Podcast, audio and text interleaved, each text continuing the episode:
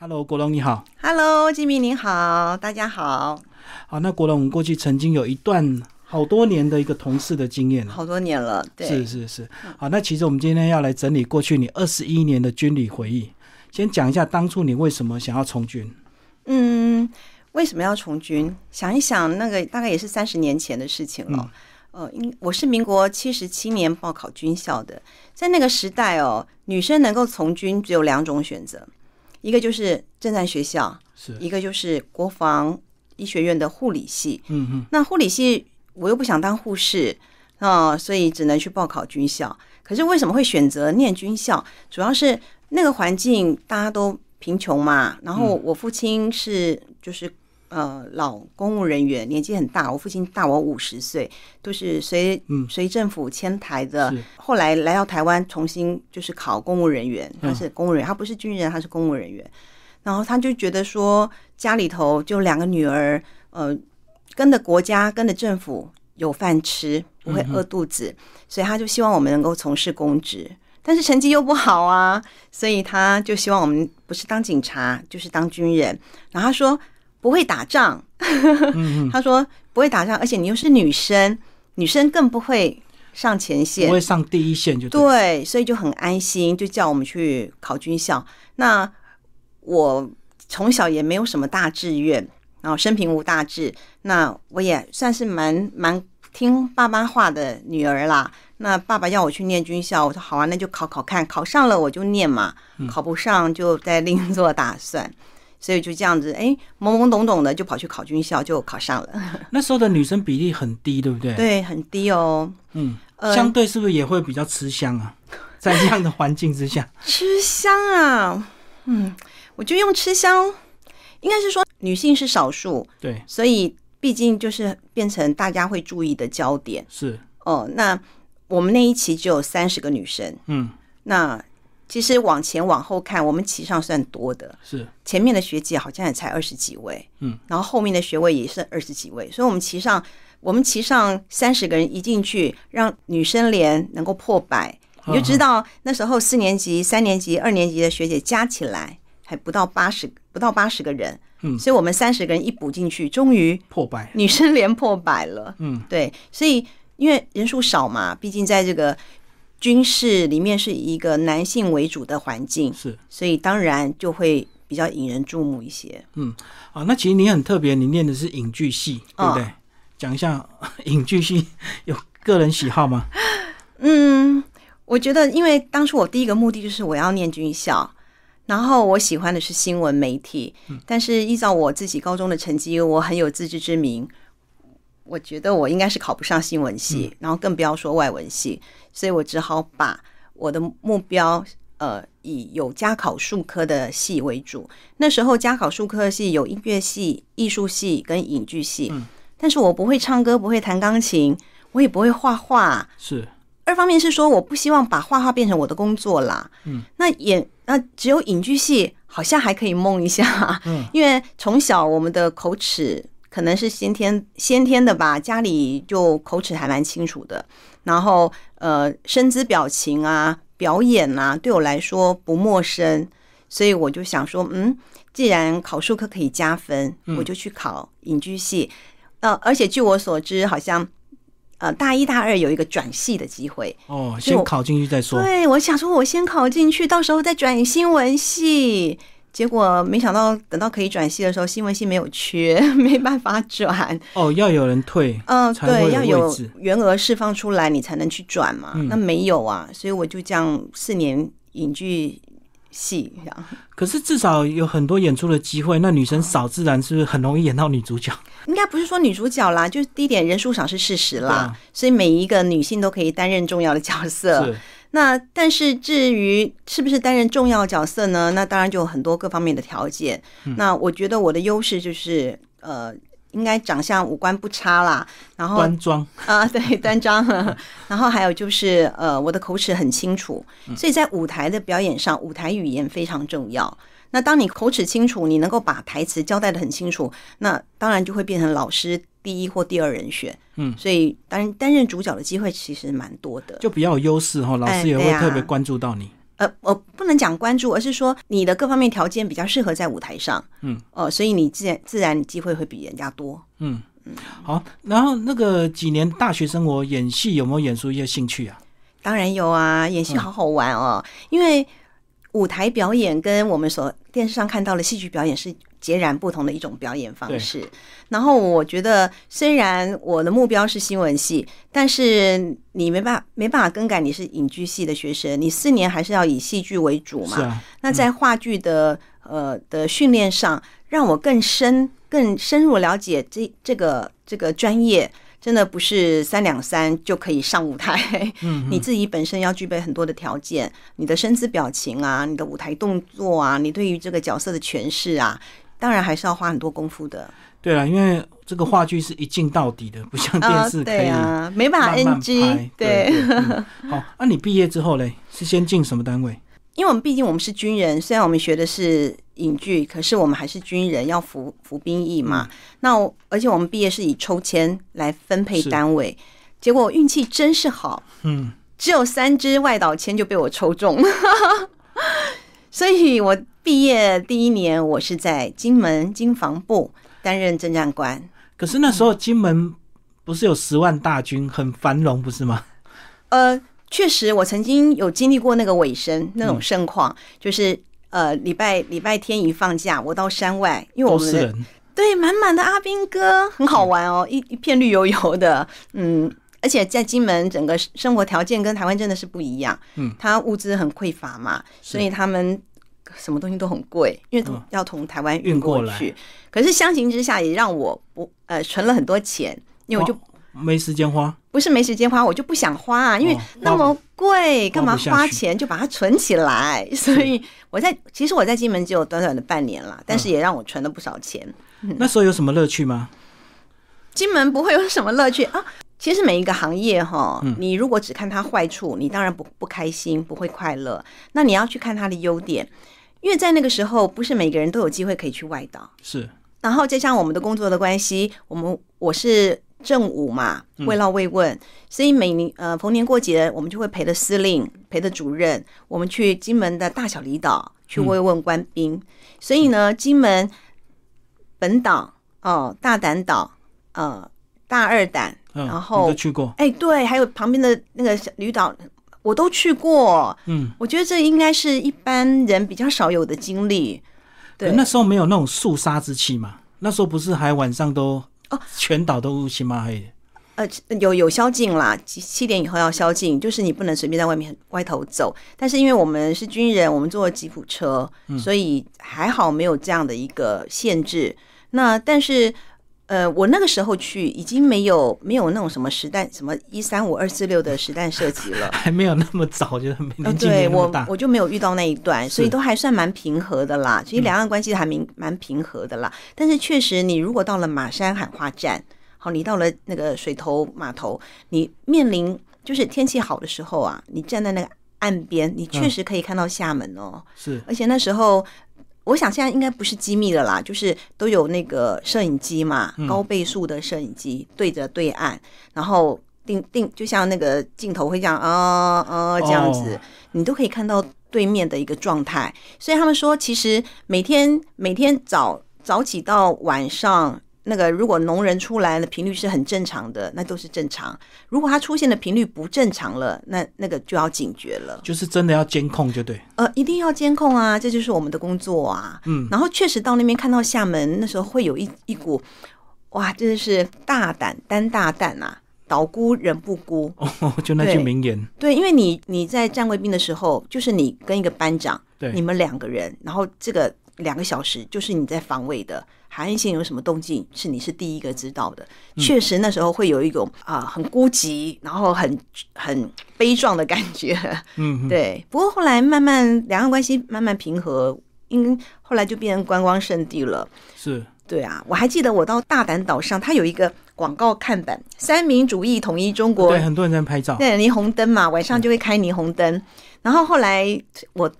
退伍之后呢，也去过了厦门旅游哦，回就是。顾一嗯下。哎，对，然后我就从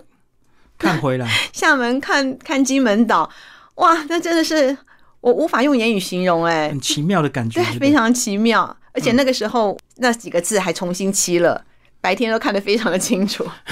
观光景点。 对对对，蛮好玩的。好，那你说你只待了半 年，因为半年之后呢，呃，哦，应该说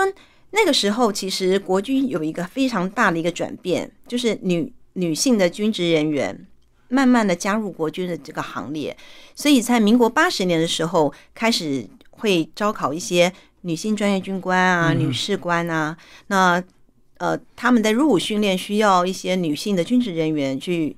去训练他们，是所以我在半年之后呢，我们就因为任务的需要，我们就被调回本岛，担任他们的入伍班长跟入伍排长的工作。哦，那时候的员额就开放就对了，呃，慢更逐多的女逐性年，对，逐年从八十年开始逐年开放了。嗯嗯对，，所以你就回到装训中心是吧？呃，应该是说我先调回本岛，然后就是带他们入伍焦虑训练之后，他们就把我们的职缺调到装训中心。然后等到入伍生结训之后呢，我就回到装训中心当政治教官。但是你们影剧系应该最期待的还是想要进义工队，对不对？因为一当时的义工队是有话剧组的，哎，是大部分的人是这样想，但毕竟职缺不多，因为这种专业单位，第一点它人数很少，嗯，然后所以你你要有那个机会能够回到你所谓的本业，因为我是学戏剧的嘛，对你要回到本业，确实是机会不多。那我只是觉得我运气还不错，呃，有这个机会在长官引荐的情况之下，让我有机会能够来到专业单位，就是义工总队，然后从事话剧演出的工作。嗯，这样也有一段时间，对不哦对？然后也跟着去巡回绕军嘛，哇，我在义总待了，呃，应该说待了八年，中间还一年去念书啦。是是，对，所以算很长的一段时间。对，而且那一种那个工作环境，就真的跟一般的部队不一样。我们所知道的军人，一般的部队就是早早点名，嗯晚很规点名律，，哦、然后出操打野外，对不对？然后穿着迷彩服，每天弄得脏兮兮的。但是我们到了那个义工总队那个部队呢，它就是完全是以艺术文化工作为主，对，它属于文宣部门的一个工作，它担任的就是军中的一些文宣、康乐、宣教的的任务。所以我到了义总，我到影剧组哦去服务的时候，我虽然呃挂的是中尉影剧官。呃，但是我们从事的就是话剧演出，对。哦，还有文康器材的一个分分配，嗯的工作，好，那我们刚刚讲到这个呃，回到一种这个影剧组啊，有很多这个话剧巡回演出，你还记得有什么戏印象深刻？我们演出了不少戏耶。我记得就有一个台北、纽约，是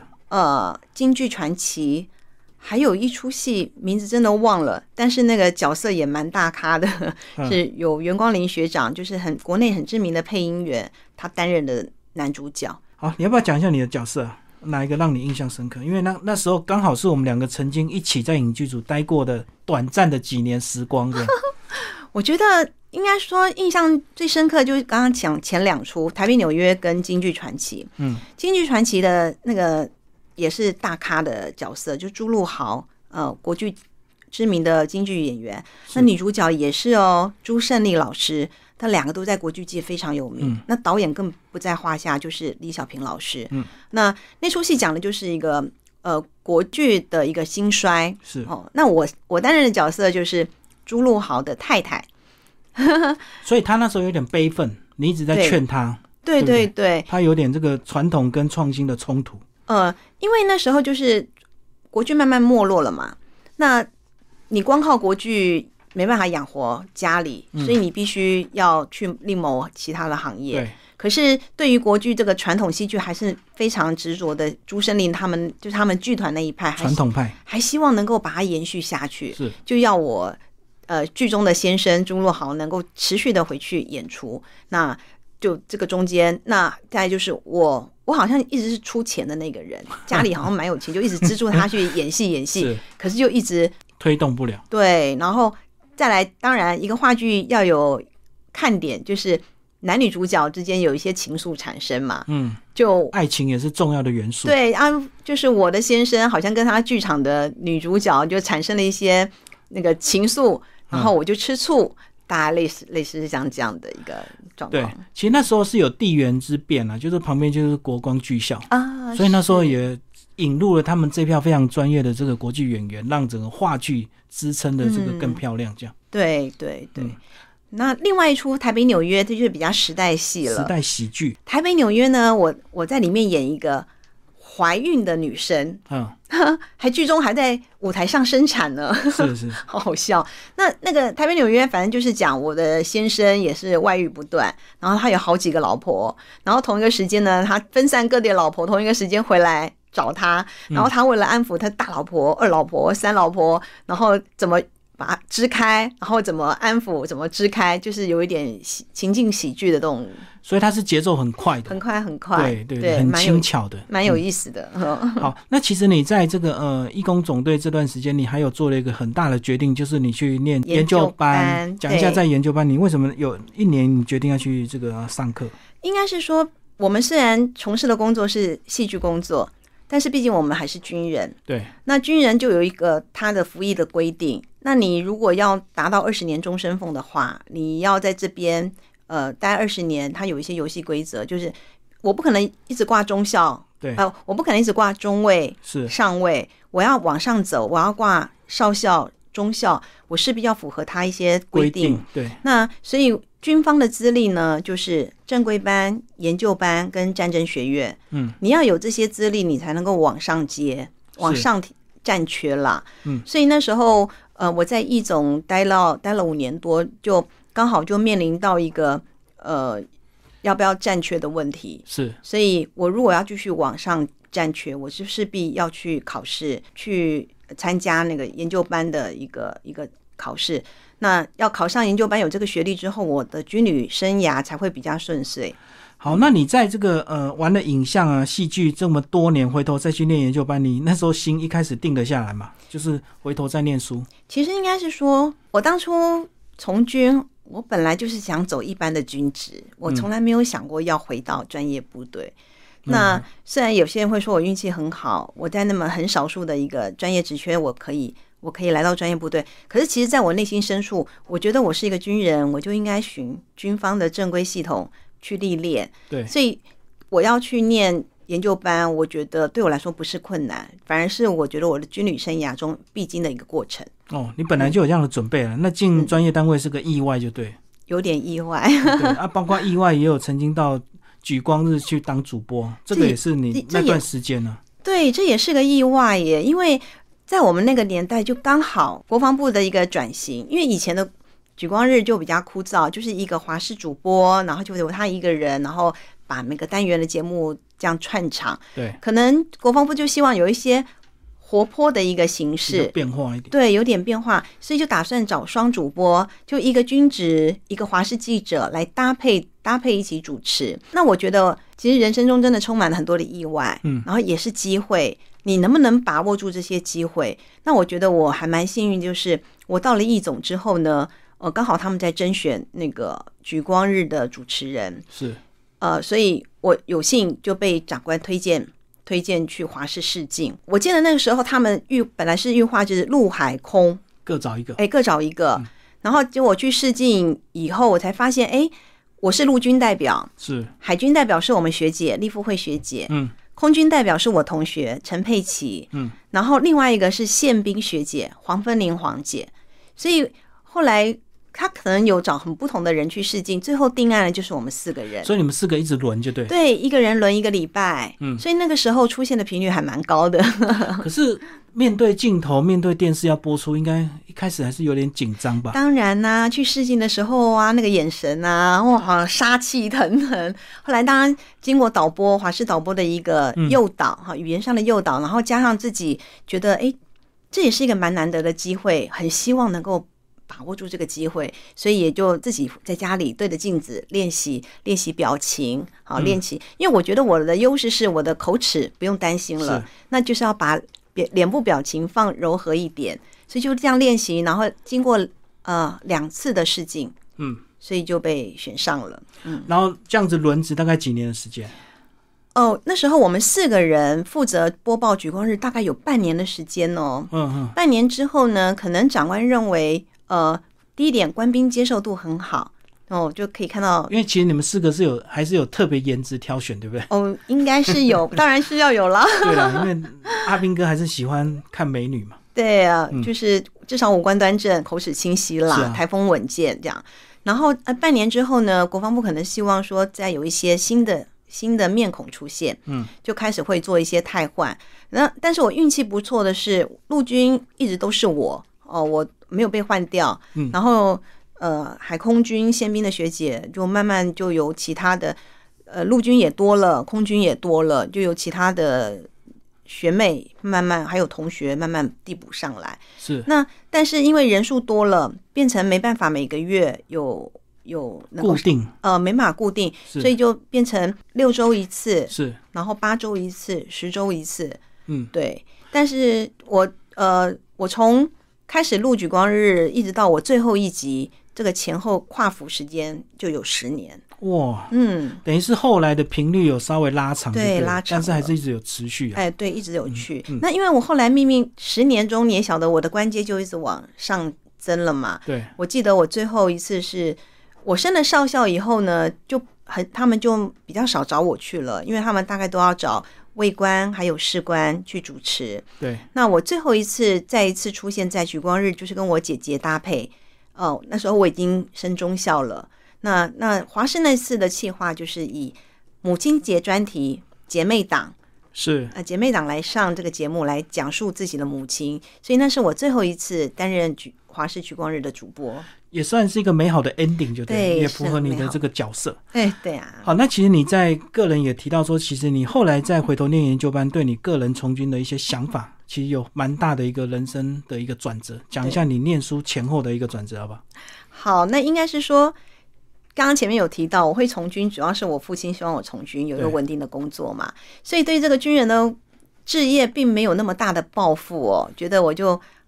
过一天 是一天哦，所以每天呢八点才会到办公室，嗯，哦，然后五点下班就回家，是好，就过了这样的公务人员 朝九晚五的生活。嗯，可是那时候就发现，好像呃，看着学弟技工嘉奖升官，就嗯一路就往上走，然后自己好像在这方面一直都没有受到长官的重视，对，就觉得如果我再这样浑浑噩噩过下去，我的后十年可能不好过了。嗯嗯，所以才当时就会觉得，既然我要好好的把我的军旅生涯完成，所以我第一点我要先去考试，考上研究班。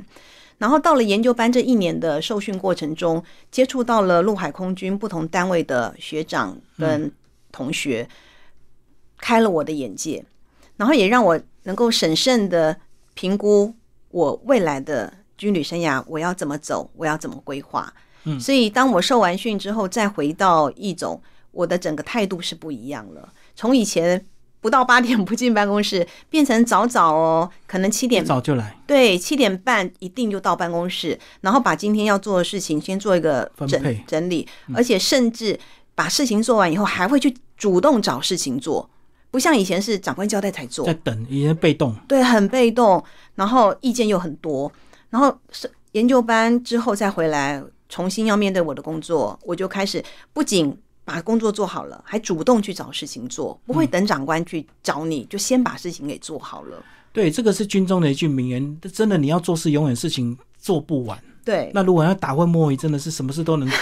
对啊，嗯 嗯。好，那其实后来你就是进到这个回到部里去，对不对？对，就是因为我的心态改变了，我就被长官仕关途注的 嗯对仕途也真的不一样了，你的机会就多了，长官注意到你的机会也多了，然后交付你的任务也多，你都能够顺利完成，你渐渐的你的能力、工作能力就受到了肯定。对所以那时候我运气还不错，我就开始呃去部队历练，好去，因为军人嘛，军人一定要有部队经历啊，辅导辅导长的经历，嗯对然后参谋的经历，所以我就赶快去女青年队。去历练了我的辅导长的营辅导长的一个经历，嗯完了之后呢，又到了新战总队，然后又被长官推荐到国防部国会联络处，所以我重新调整我的心态之后呢，我后十年的军旅生涯是真的是非常的顺利。嗯，那我们特别来讲国会联络处这样的一个单位，这种比较少听到哎、对，比较少，嗯，所以你们要面对国会的民意代表，对我们国会联络处就是立法院嘛，那些委员，那它就是一个国防部跟委员之间的一个窗口。是当委员有什么事情的时候，就透过你国会联络员去传达他们对于国防事务的要求，然后你把这些东西带回来给相关单位，请他们来做个协助或是说明。但是我在国会联络处待的时间也不多啦，也是短短的半年。虽然时间很短，但是却是给让我一个也是大开眼界，然后强迫自己学习的一个一个时机点。那我那个时候负责的是关系文书。嗯什么叫关系文书呢？就是我们一般看到立法委员对于国防事务的质询，看到就是电视上播的嘛对，在那个大院里头，然后他的那个讲讲台上来质询，然后我们的官员备询。但是除了直接口头质询之外呢，他还有书面质书面质询，对，就是他发公文到到我们国防部，嗯然后我们收到这个公文之后呢，我们分派到各个隶属的单位去做一个回复。那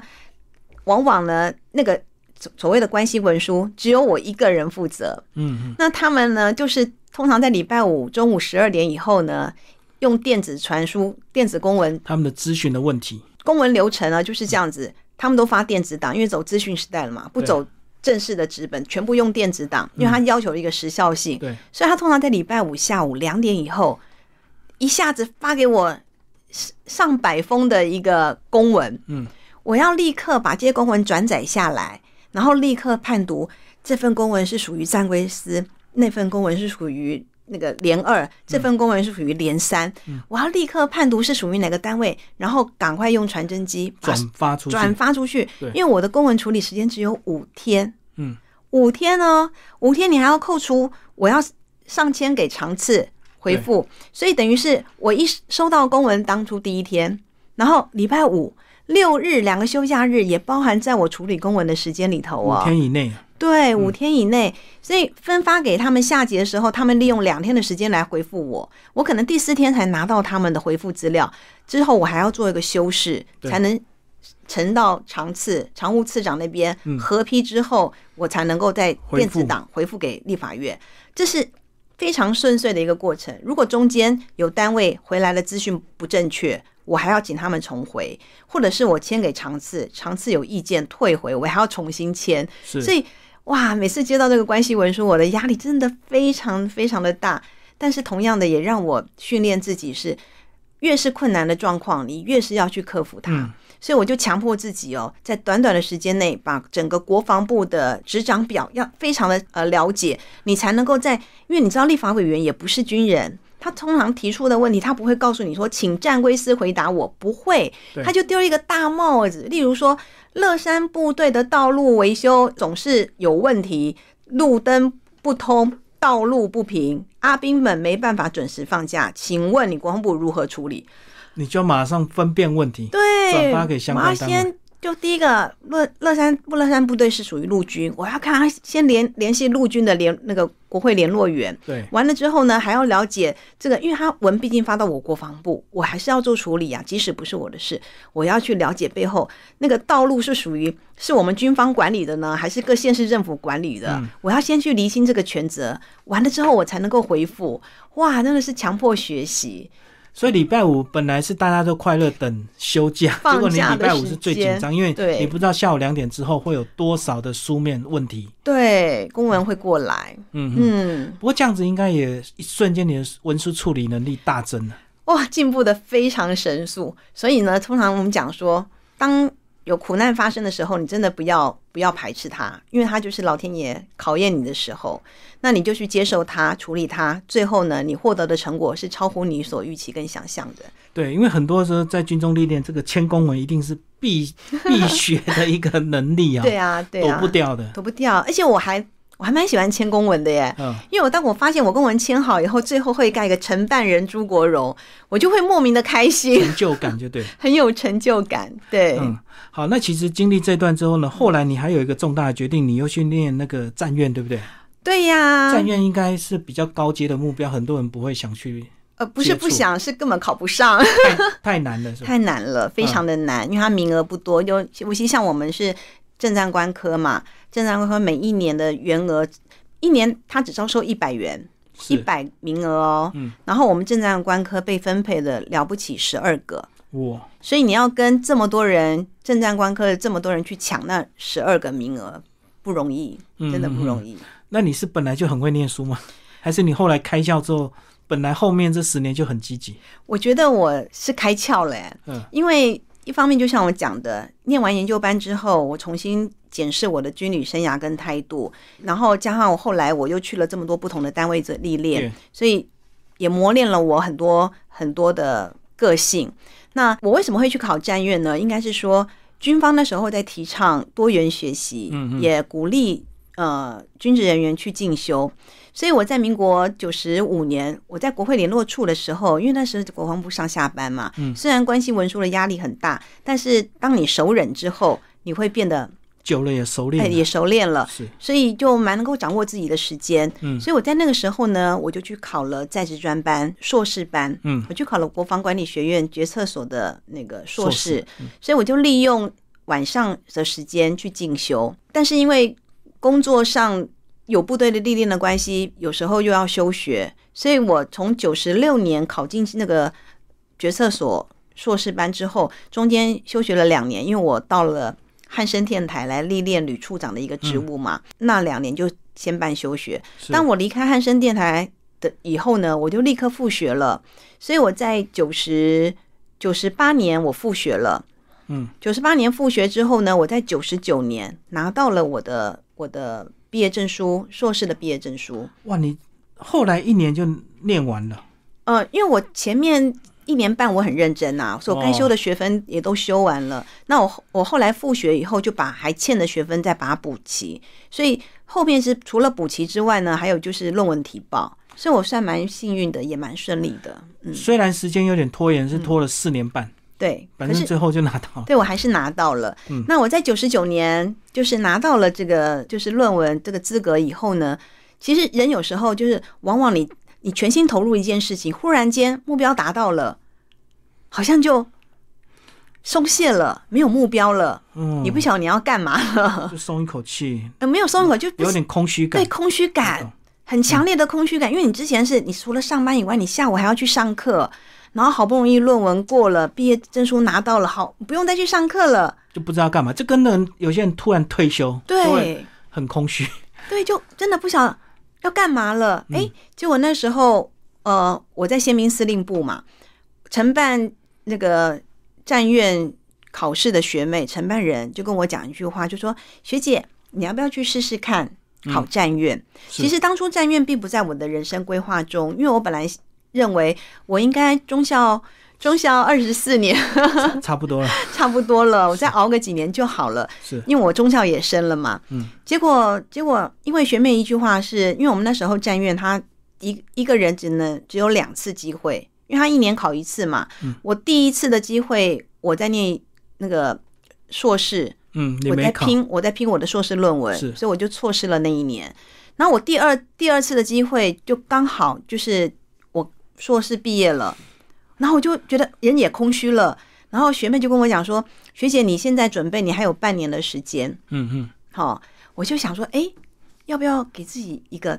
挑战，对，试试看，就碰嘛，反正你就那么两次机会，一次已经没有了，就最后一次机会了。嗯如果考上了，再去当一年学生，不是也很好吗？因是为学生生活其实蛮比较安定啦。就一鼓作气，就再考一次对，就就开始才开始去找找那个考试的相书关，资料。对，才去找相关资料，然后就赶快找找起相关资料，然后自己按，然后去找考古题。那因为战院它毕竟是毕竟是军事学资，嗯你要考战术嘛。然后战术其实女孩子在这方面一直是蛮欠缺的，嗯。可是我觉得我的老天爷真的在帮我，我运气不错，因为我那时候在宪兵司令部担任就是作战官的工作，嗯，作战官的工作就是要跟警务处他们去到各部队去查你的作战任务，所以要要很多那个军事条例、军事条文。要背作很战多，对啊，我们不用背啦，有红皮书 啦哦，我们就翻要了解翻，哎，要了解你就翻书就好了。是那因为我的工作刚好是这个，我手边有红皮书，嗯，然后加上我考试也要考这些，所以我就就想说，既然工作上需要，考试也需要，我为什么不好好的、彻底的把这个红皮书研究一下？我就哇，真是请洪荒之力啊，所有的力量都投注在这上面了，因为它跟刚好跟我的工作也有关嘛。嗯，然后战术呢，我就请军事的那个学长来来指导我。嗯，好、那反正就背背一套嘛，攻击背一套，防御背一套，是然后那个图呢不要漏画，不要少画，不要缺格，嗯就至少我能够拿到六十分就好啦。所以我就、嗯反正考试有考试的技巧嘛，那至少我在战术这部分我能够拿到基本的六十分，不要缺漏就好了。那呃那个军事条例啊，还有其他的国因素各方面，我就把考古题好好的把它背起来。嗯就我运气还真不错，就考上了。考 上，所以后来升上校是战院的必须条件嘛？对，没嗯错，因为你有了战员的学资，对你评选上校条件就又增加了嘛。嗯嗯，好，但你上校呢，还有个很特别的资历是，那时候你又去报考了全民国防的宣讲教官，对宣讲讲一教下，官。讲一下这一段。嗯因为那个时候呢，就是我我其实退伍蛮早的啦，我大概军旅生涯就有二十一年嘛，嗯也就是我升完上校了第二年哦，呃，国防部刚好在甄甄选全民国防宣讲教官。什么叫全民国防宣讲教官呢？就是我们国家的体制是全民国防体制，嗯，所以在战时发生的时候呢，不是只有军人才要上战场，是全民皆兵的一个状态。所以军人是在第第一线作战，嗯但是后方是要靠后备动员，好靠民间人士来帮忙。那为了要让老百姓呢都能够了解全民国防的意义，所以呢，国防部就编列了这样的一个预算，然后要求各公家机关每嗯一年度都要有四个小时的授课时间，是分上下上下半年嘛，每次两小时。是，那他们就需要这样的师资。那这样的师资的条件是：第一个，你必须要有军方跟民间学资。军方学资就是你必须要有战院学资。嗯嗯那民间学资呢，就希望你有博硕士的学历。嗯，那刚好我有硕士学历，然后我对也有战院，对，然后我又是现阶上校，所以呢，我就符合了甄选的条件，所以我就由单位推荐，我就去应试，然后经过国防大学的一个试讲试教的过程，我就我就获选了呃。全民国防宣讲教官。那在一百零二年的时间里头呢，我最远到过台中，是，哦，台中市政府石冈区公所，然后北部呢，像石碇啊、新店啊。呃，大台北地区我都去过，嗯那授课的对象呢，真的非常有意思哦，因为有那种高阶的，像工程管理处、高速公路工程管理处的博硕士高阶人员，对好、然后也有清洁队，还有清洁那队个、嗯那个交通指挥的那个义交，嗯我的对象都是就是那个领域跨很大，然后人数也不同。那因为我的授课对象不一样，变成我的课程你要做一个适当的调调整，整，嗯你必须要讲的让他们能够理解、能够了解，这样你的授课才有才有意义，才达到效果嘛。对啊，所所以以迎合他们的这个口味。对啊，所以 我还印象很深，就是那时候跟清洁队员上课的时候，那在场有一百多个清洁队员呢、都是阿伯、阿姨，嗯对，然后他们都是讲台语。那我本身我台语没练凳， 不是很灵转。那然后我就很努力的用我的台语跟他们沟通，哇，他们听得很开就心。为了把干净。对，因为他们会觉得说，你教官、老师努力的想让让我们了解全民国防是什么，好，你就用他们懂的语言跟他们讲，所以他们就很开心，然后也整两小时的课程没有冷场，都很专心在听我讲哦。我觉得这段有点像你回味当时在当主播的那种哦情境，对不对？哎，有又点次再次面对群众这样子表达一些东西，对，但是主播不一样的是，主播看的是镜头，冷冷的机器，没有回应啊。没有回应。那你教官上课，活生生的人在你面前，你讲的好不好，从他们脸部表情你就可以知道。讲的不好，大家都低头或者是那边打瞌睡啊，那个抓痒。那你讲的很好，每个两个眼睛盯着你，还会 Q&A 啊，最后 Q&A 还会踊跃的回答， Q&A，然后是不是送礼物？有小礼物会送给他们。嗯，这个好像是每次宣校都会有一些这些技巧。对啊，一定要的啊，不然他没谁会愿意去回答你的问题啊呀、好，那其实你升上校没多久，你就决定要退伍，嗯，对不对？人生非常重大转折。其实那时候你还是可以一路在往上，可是你做了人生最重要的决定，嗯就是二十一年就退了。对讲一下为什么？其实那时候也是一个很大的抉择，因为呃，当初军旅生涯规划本来就是没有想要干很久， 想说二十年拿到终身俸我就可以离开了，所以也就跟我的小孩讲说，妈妈二十年以后就可以退休不用做事喽，嗯就可以陪你们了。那小孩子本来以为小孩子不懂哦，其实小孩都懂。就记记得牢牢的，对，然后我我的军旅前十年，呃，有点嗯，不是走正直的那个军旅生涯嘛，就比较文艺性啊，比对较艺术性，所以小孩子会觉得妈妈你每天都上下班可以回家，可是我的后十年，呃，开始到部队去历练，所以我通常就是部队留守啊、轮值啊，回家的时间就很少。可是小孩慢慢成长的过程中，他们跟妈妈的接触时间就很少，就亲子关系就变得很疏离。可是没办法，因为我是军人嘛，还是要以工作为主。是所以刚好在二十年的时候呢，我也升了上校了，我也是高阶主管了。那小孩呢，刚好面临到国中跟国小有一点叛逆的阶段，然后加上小孩又问我说：“妈妈，你不是可以回家了吗嗯，？”那时候确实是蛮挣扎的耶。我要继续为我的仕途来做一个奋斗呢，因为其实我有战院学资，我也有硕士学位，嗯，我很有希望能够再往上走一阶。但是如果我努力的再往上走一阶，我势必我的家庭生活我顾虑不到，小孩我照顾不到，怎么办？值得吗？我就问我自己，值得吗？后来我就毅然决然的坚定，我要回家陪孩子。你那时候是自己思考，还是有问很多学长姐的意见？其实我没有问别人的意见呢、因为别人不了解我自己的心情啊，嗯，别人不知道我的家庭状况啊，对不对？在仕途上，所有的人认为朱国荣条件这么好，学经历都符合，而且正正是我事业当红的时候，因为我是中高阶主管，我在新兵当组长，我接触的全部都是一些高阶长官，嗯对我尔后升降官是非常有帮助的。对，非常好的一个位置，但是我后来发现，我如果去只为了一昧的满足我要升上街，我其实也不见得能够站得到啦，因为嗯总是还人、是有机人遇呢。人事的变化是很大的嘛。那我要放弃小孩最珍贵对的这个珍珍惜的这个青春岁青月，春，对，因为国中马上就要升高中了，嗯，那个性也开始在叛逆了，有了自己的想法了，有点有点沟通上没办法沟通了，所以那时候对我来说是个很大的抉择。但是我觉得我未来的日子还是要跟小孩一起，我比对较重视的是我的亲子关系，所以我觉得我既然允诺了小孩，我二十年要退伍，所以我觉得我就退了。嗯嗯嗯，嗯，所以当时投投那个 退伍令的时候，确实长官都极力挽留，是不嗯、是？对啊，而且很讶异，觉得你在正正好事业各方面都那么顺遂的情况之下，条件这么完备的之急下，流勇退，对，怎么会想要回家呢？但是长官也讲了，你提到了家庭的问题，这确实因为女性军职人员哦，真的要牺牲很多啦。对啊对啊，因为我当然这时候不是说女男生就不辛苦，而是说男生你家里你有一个呃稳定的眷军眷，你的太太帮你照顾这个家，你其真的其实不用担心太多。嗯，但是我是个女性，我又是军人，对，那夫妻关系也开始有一些口角，嗯嗯，那小孩慢慢长大，开始有一些叛逆，怎么办？